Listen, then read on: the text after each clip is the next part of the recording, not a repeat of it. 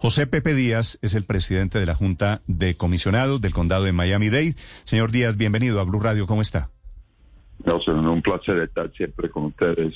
Eh, estoy bastante bien, gracias a Dios, eh, porque hay muchas personas que en este momento están en muy malas, muy malas circunstancias. Sí. Señor Díaz, en su área, en el área de su jurisdicción, ¿cuál es el balance? ¿Qué pasó con Ian en la Florida?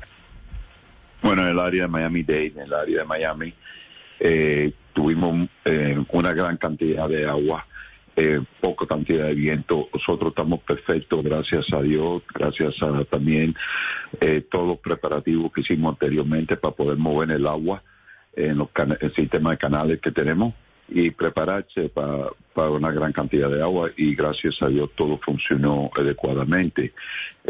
No es lo mismo para el centro de la Florida porque la tormenta le dio directamente eh, a los otros, nada más que lo dio algunas de las ráfagas eh, que tenía la tormenta. So, gracias a Dios en el Miami Dade estamos perfectos, eh, no hubo daño hace ninguno, nada más que algunas matas, debido al viento y la cantidad de agua, pero aparte de eso estamos perfectos. Eh, comparado al resto de la Florida, es, una magnitud de, darle gracias a Dios simplemente por porque no lo dio directamente a nosotros. Claro, exactamente. Ingresó por la costa oeste de la Florida y no por la costa este porque si no, otro sería el escenario. Señor Díaz, ¿se afectó el servicio de energía eléctrica para Miami-Dade o tampoco tuvieron esa dificultad? No, tuvimos un poco de efecto, eh, un poco eh, moderadamente, tuvimos treinta y pico mil personas que, que se quedaron sin electricidad debido a algunos árboles que cayeron, algunos sistemas que, que se cayeron con el, cuando hubo tanta agua eh, en, en ciertas áreas que hubo un poco de inundación.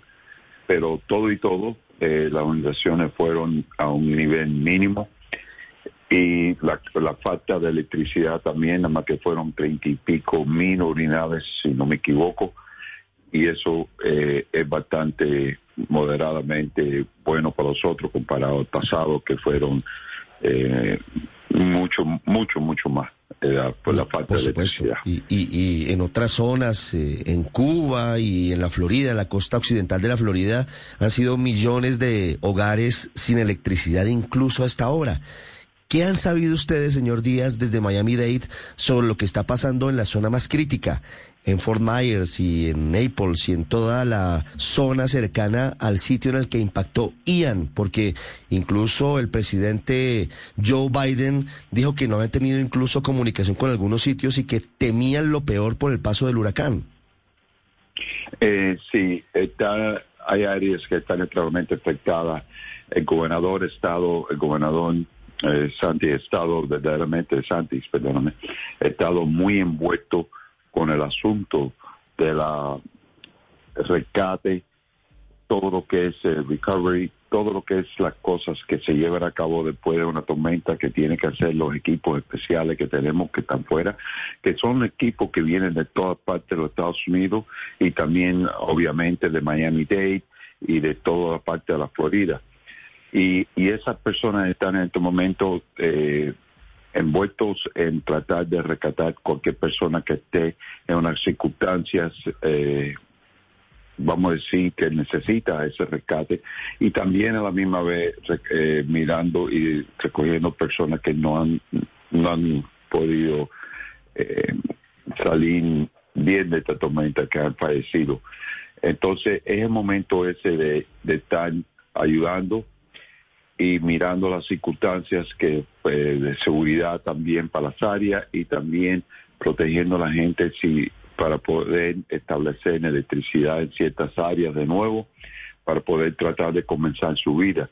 Es un poco difícil todo esto. Yo mismo estoy cogiendo, eh, perdóname, yo mismo estoy haciendo recogidas eh, que vamos a llevar a cabo ahora para poder llevar mercancía a las áreas más afectadas conjunto con varios de mis colegas y eso es parte de lo que se hace acá para ayudar al prójimo, ayudar a estas personas de estas áreas y ellos harían lo mismo por nosotros si nosotros fuéramos afectados. Señor Díaz, le pregunto desde Washington, ¿cómo es la preparación para un huracán? Ustedes lanzaron la alerta y vimos a personas comprando de manera desesperada, desesperada en los supermercados. ¿Y usted tiene cifras de cuántas personas han llegado, por ejemplo, a Miami-Dade, proveniente de estas zonas más afectadas? No, no tengo esa cifra. Yo sé que hay eh, mucho porque yo mismo tengo familia que vivía en el área y, vino hacia Miami eh, para vivir con unos familiares. Mientras tanto, la tormenta, la tormenta pasada, pero en el área que ellos eh, que vivían supuestamente fue devastada y verdaderamente no creo que le queda el hogar de ellos. No he tenido chance de hablar con ellos en profundidad, pero yo creo que ellos perdieron todo el hogar, eh, todo, todo, toda la área fue eh, destrozada. Sí, señor Díaz. ¿Y han llegado enfermos y hospitalizados de los hospitales que quedaron bajo el agua en Fort Myers, en Naples? Ustedes en Miami-Dade están recibiendo personas de otros condados precisamente en condiciones críticas de salud. Eso es algo que no puedo contestar porque no, eh, no he podido saber información sobre eso pero casi seguro tenemos el Hospital Jackson, que es uno de los mejores hospitales en el mundo entero, mm. y seguro que si han volado personas en varios oficiales eh, vecindarios, yo creo que a lo mejor han llegado algunos acá eh, con circunstancias críticas. Pero eso, buscan hospitales más secas para poder responder a esas circunstancias que puede tener las personas que esa es una de las muchas consecuencias de Ian en el estado de Florida. 6.59 en Colombia, 7.59 allí en Florida. Señor Díaz, gracias por acompañarnos y gracias por compartir esta información esta mañana. Que Dios me lo bendiga a todos y gracias a ustedes.